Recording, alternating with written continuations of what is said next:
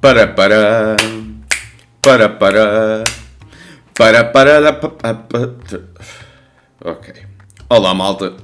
Disseram-me que precisava de uma intro e eu acedi à sugestão. Espero que tenham gostado. Bem-vindos a mais uma reflexão do Brandão. E hoje gostava de começar com elevação. Com um poema, ou quase um poema. Aqui vai. Brilham leve, levemente, como quem chama por mim. Será zinco, tão pungente? Plástico não é certamente, é matrícula reluzente. Pois é, malta. Quando pensávamos que tudo estava a acalmar, depois do assambarcamento de papel higiênico, surge uma nova doença nacional. Um novo motivo de orgulho alfanumérico, cravado a metal e tinta reluzente. Chapas de matrícula.